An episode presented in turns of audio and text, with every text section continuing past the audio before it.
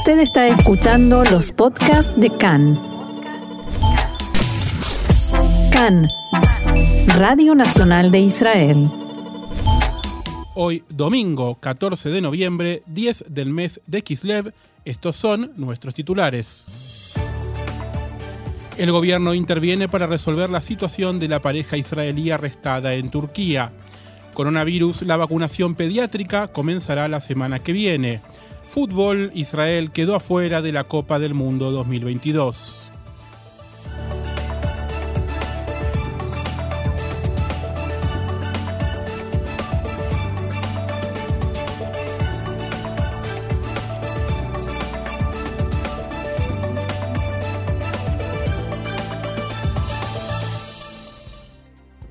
Y bien, comenzamos entonces hablando de coronavirus y de la lucha por seguir inmunizándonos todos contra esta pandemia. El coordinador de la lucha contra el COVID, profesor Salman Sarka, dijo esta mañana en declaraciones a Cannes que la campaña de vacunación para niños de entre 5 y 11 años comenzará la semana que viene. Durante esta semana llegarán al país las dosis pediátricas de la vacuna de Pfizer. Según Sarka, Israel derrotó a la cuarta ola gracias a las vacunas. En Europa hay un aumento de los contagios, comenzaron un poco tarde a dar la tercera dosis. Desafortunadamente el virus produce muchas variantes y cuanto mayor es la morbilidad en el mundo, más hay que estar preparado y seguir el desarrollo de cada una de las variantes. Será muy difícil evitar el ingreso de una variante, pero es importante detectarlo de manera temprana. De acuerdo con Sarka, el director general del Ministerio de Salud, profesor Nachman Ash, firmará hoy la orden de aprobación para la vacuna contra el coronavirus para niños de entre 5 y 11 años y hace minutos nada más también así lo confirmaba en las declaraciones que hace habitualmente al comienzo de la reunión de gabinete el primer ministro Naftali Bennett, quien dijo que durante el día de hoy será la esperada aprobación. Hablando de coronavirus y de los datos, ayer en Israel se registraron 220 nuevos casos, un 0,72% respecto del total de pruebas realizadas, el número que viene dándose con unas pequeñas variaciones desde hace varias semanas ya. 5.800 pacientes eh, tienen el virus activo en Israel, 156 se encuentran en estado grave y 100 requieren de la asistencia de un respirador. Desde el inicio de la pandemia fallecieron en Israel a causa del coronavirus 8.140 personas. Y tal cual informábamos el jueves, se realizó en Israel el primer ejercicio a nivel mundial que simula la, la respuesta de un gobierno a una nueva variante del COVID-19. Escondido en un refugio nuclear, el primer ministro Naftali Bennett pidió a los padres de niños de 5 a 11 años que vacunen a sus hijos, no hay razón para dejar a nuestros niños desprotegidos, dijo Bennett durante una de las actividades del llamado ejercicio Omega. Recordemos, Omega es el nombre que se le dio a la variante ficticia contra la cual luchó el gobierno en este simulacro. No hay ninguna razón por la que sus hijos deban infectarse e infectar a otros cuando toda su vida está por delante, dijo Bennett. Hago un llamado a los padres, vacunen a sus hijos, protéjanlos denles la misma capa de protección que ustedes mismos ya tienen. Sobre el simulacro, Bennett dijo que al igual que la variante Delta, podrían aparecer otras variantes aún más mortales e infecciosas que podrían pasar por encima de la vacuna. Los funcionarios participantes del ejercicio Omega simularon una amplia gama de escenarios coordinando cómo afectarían las restricciones de movimiento los requisitos de cuarentena y el funcionamiento de escuelas y aeropuertos, entre otras actividades. Si bien es posible esperar y ver qué pasa, lo correcto es prepararse para cualquier escenario y asegurarse que de todos los ministerios, asegurarse de que todos los ministerios gubernamentales estén listos, que los hospitales sepan cómo lidiar con escenarios extremos y que los científicos monitoreen cuidadosamente cada variante que aparece en el mundo mientras aún es pequeña. Esto también decía durante el ejercicio el primer ministro. El simulacro fue dirigido por el director de Defensa Civil del Ministerio de Defensa, Moshe Edri, e incluyó la participación de jefes de ministerio de varias oficinas gubernamentales, así como representantes del Comando de Defensa Civil del Ejército, el Consejo de Seguridad Nacional y de la Comisión de Ley y Justicia de la Knesset.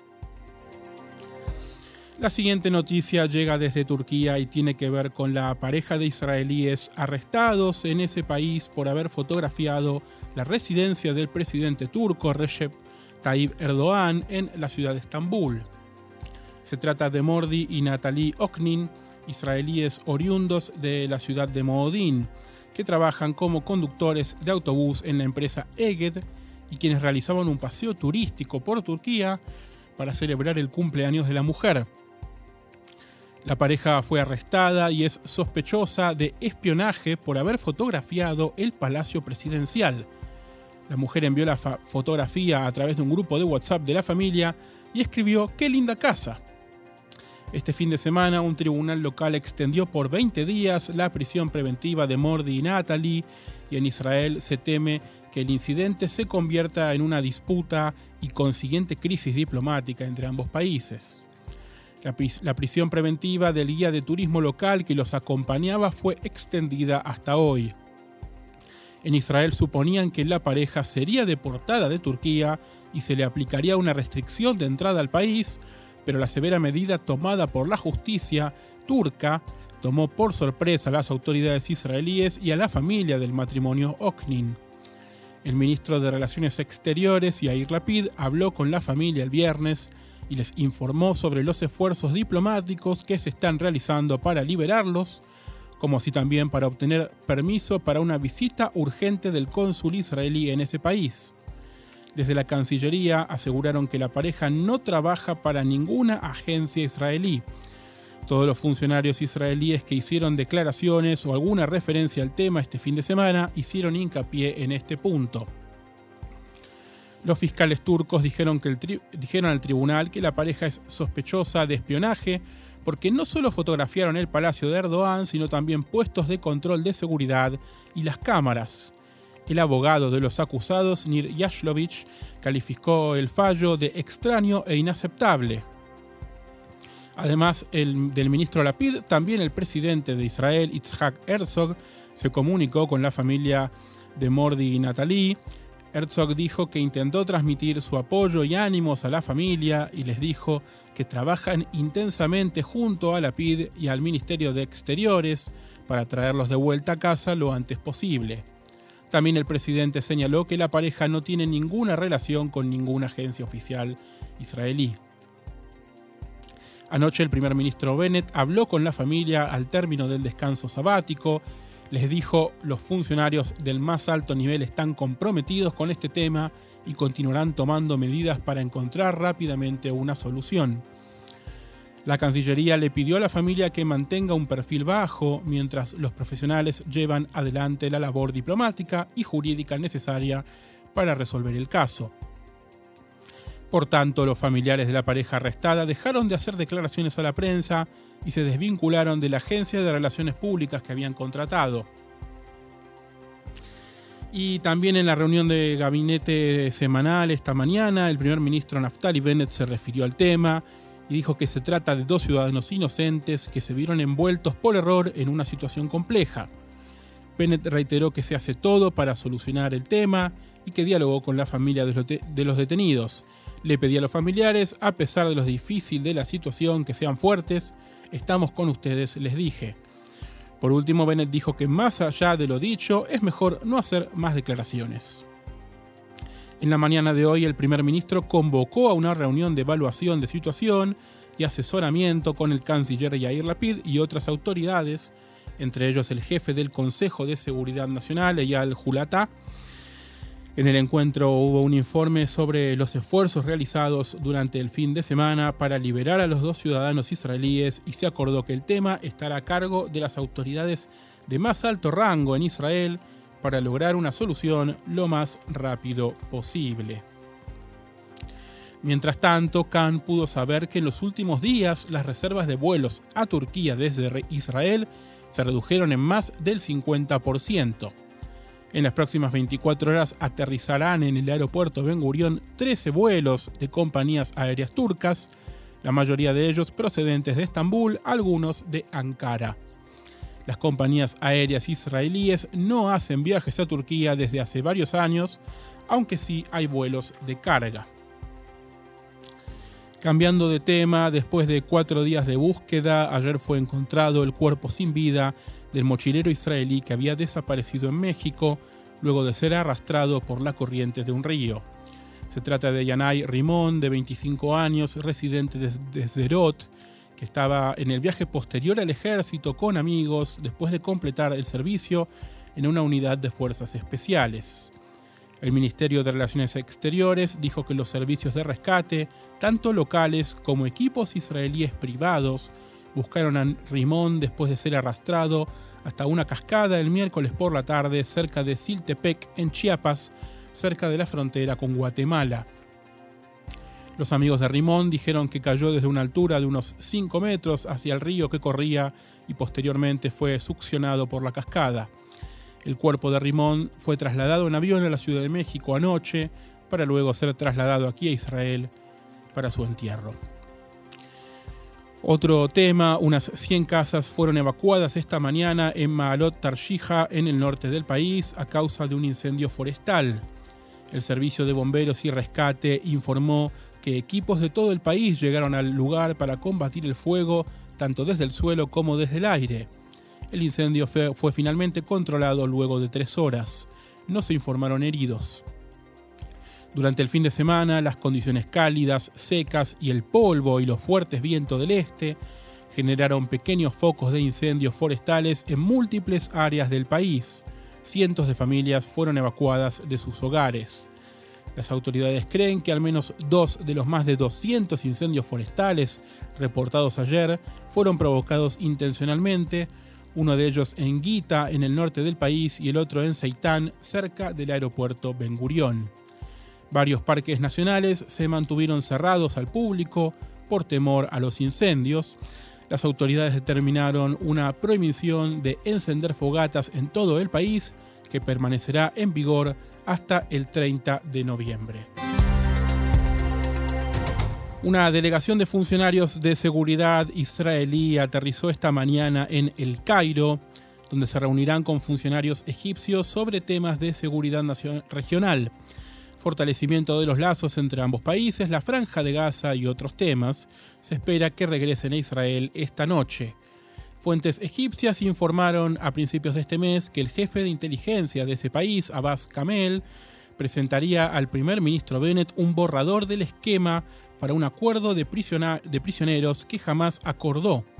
Las fuentes dijeron al periódico qatarí Al Arabi Al Jadid que Kamel presentará los detalles de su esperada visita a Israel a finales de mes, después de lo cual el acuerdo necesitará una luz verde israelí. El jefe del Estado Mayor de la India, el general Manoj Mukund Naravane, llegó a Israel hoy para reunirse con personal militar de alto nivel a fin de fortalecer los lazos de defensa entre ambos países. Es la primera visita de Naravane a Israel desde que comenzó su mandato como principal oficial militar de la India en 2019. Se reunirá con su par israelí, teniente general Aviv Kojavi, y visitará el cuartel general de Tzal. Esto se produce nada más que dos semanas después de una visita realizada por el director general del Ministerio de Defensa de la India, Ajay Kumar, quien estuvo reunido con su par israelí Amir Eshel en la Kiria de Tel Aviv. Durante la visita de Kumar, ambos países acordaron formar un grupo de trabajo que construirá un plan a 10 años para identificar nuevas áreas en la cooperación de defensa. El proyecto incluirá adquisiciones, producción e investigación y desarrollo de defensa. Los ejércitos de Emiratos Árabes Unidos, Bahrein, Israel y el Mando Central de las Fuerzas Navales de Estados Unidos, el NAPCENT, llevan a cabo un ejercicio de operaciones de seguridad marítima en el Mar Rojo. La Armada estadounidense informó que el ejercicio de cinco días de duración incluye un entrenamiento en el mar a bordo del buque de transporte anfibio Portland. También detalló que se centra en la detección, abordaje, búsqueda y captura y tiene por objeto mejorar la coordinación y capacidad de interacción marítima de las fuerzas participantes. Se trata de las primeras maniobras de estos cuatro países en conjunto desde que se firmaron los acuerdos de Abraham hace ya poco más de un año.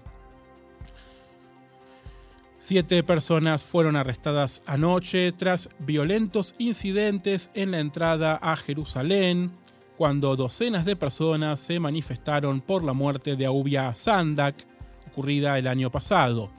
Recordemos que el joven colono de 16 años murió en un accidente automovilístico mientras huía de la policía tras presuntamente haber arrojado piedras a palestinos las repetidas protestas por la muerte de Sandak se han convertido en violencia y detenciones casi habituales. Anoche los enfrentamientos comenzaron cuando la policía intentó desconcentrar a los manifestantes que intentaban bloquear la entrada principal a la capital, lo que llevó brevemente al cierre de la autopista 1. El legislador de Accionuta Datit, Itamar Benkvir, concurrió a la manifestación y dijo que no hay demanda más justa que enjuiciar a quienes dañan a nuestros seres queridos. Las manifestaciones de grupos de derecha por la muerte de Sandak, que usualmente culminan con arrestos y destrozos, dejaron el jueves pasado por la noche otros 10 arrestados, acusados de arrojar piedras a la policía y romper la ventana de un patrullero.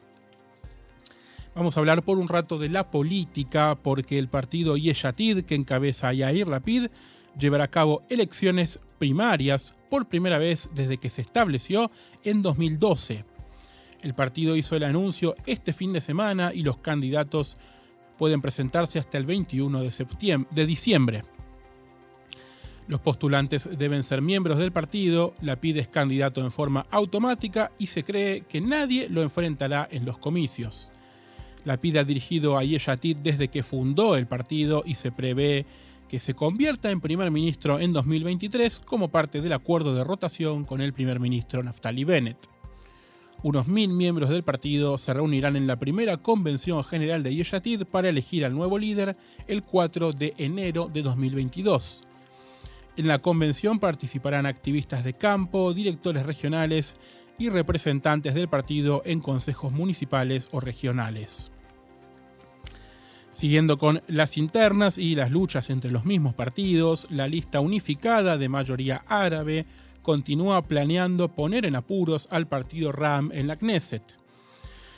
Debido al éxito que obtuvieron la semana pasada con la aprobación de la primera lectura de la ley para la construcción de un hospital en la ciudad de Sajnín, los legisladores de la lista unificada planean presentar en los próximos días dos nuevos proyectos de ley relacionados con la población árabe israelí. Con la primera propuesta, intentarán establecer una reducción del costo del peaje de la Ruta 6, que supuestamente se someterá a votación este miércoles.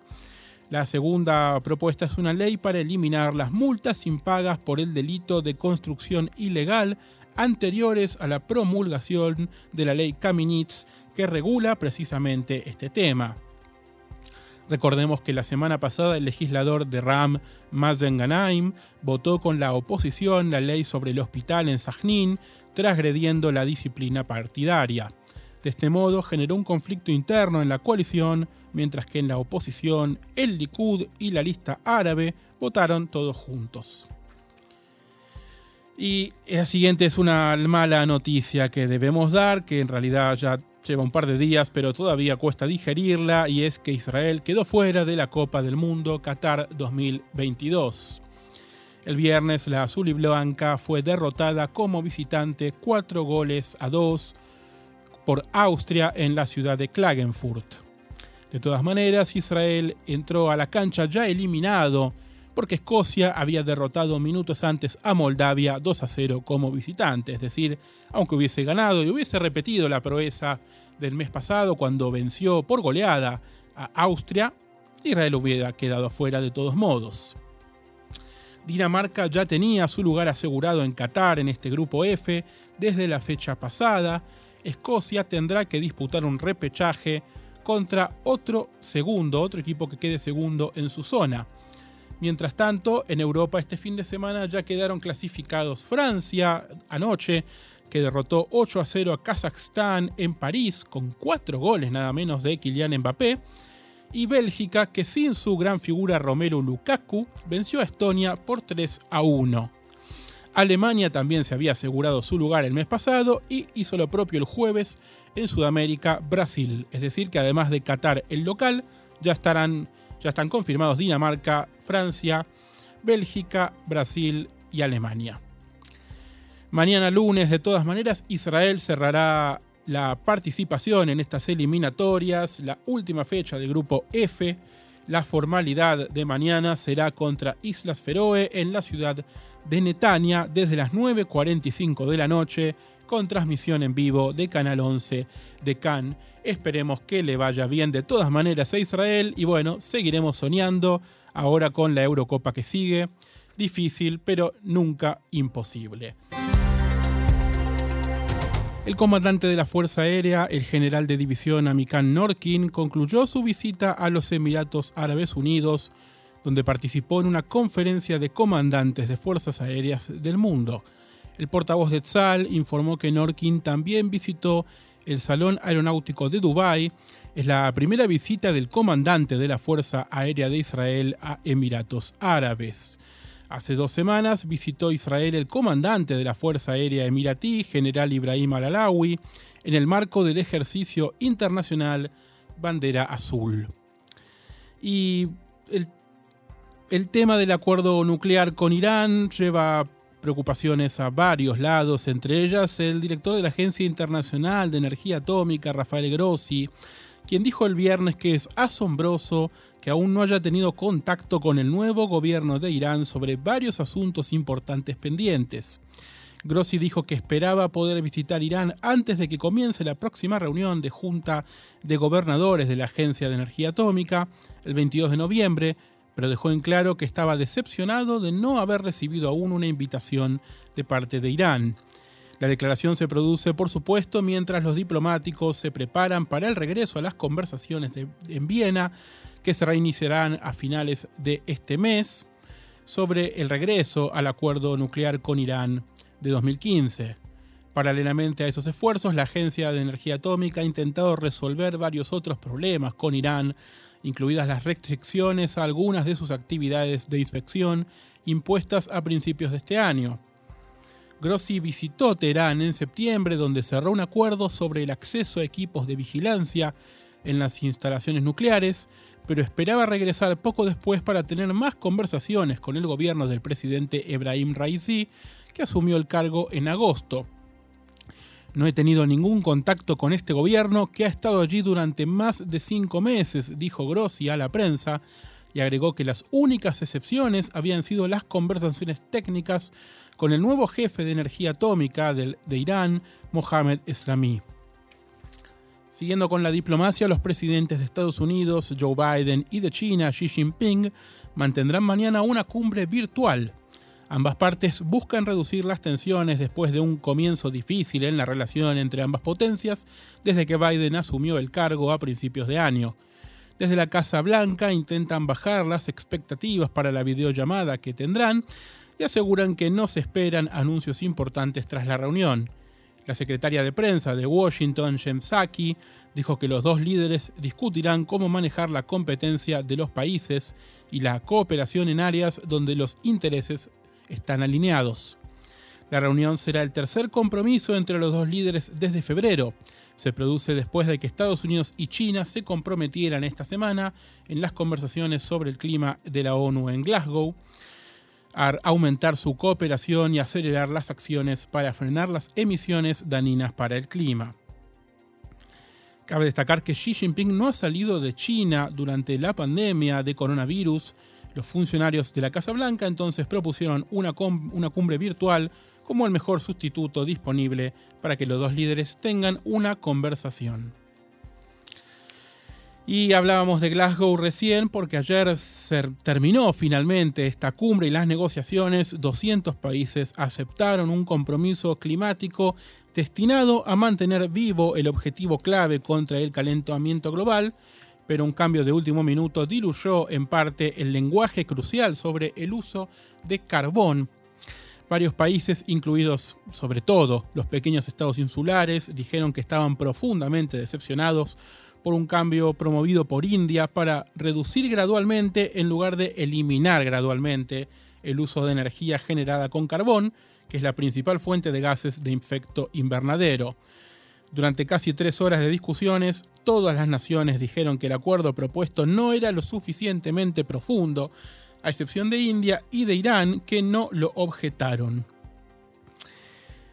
El acuerdo tal cual está acordado, valga la redundancia, exige una eventual eliminación de parte de la energía del carbón y de los subsidios a los combustibles fósiles.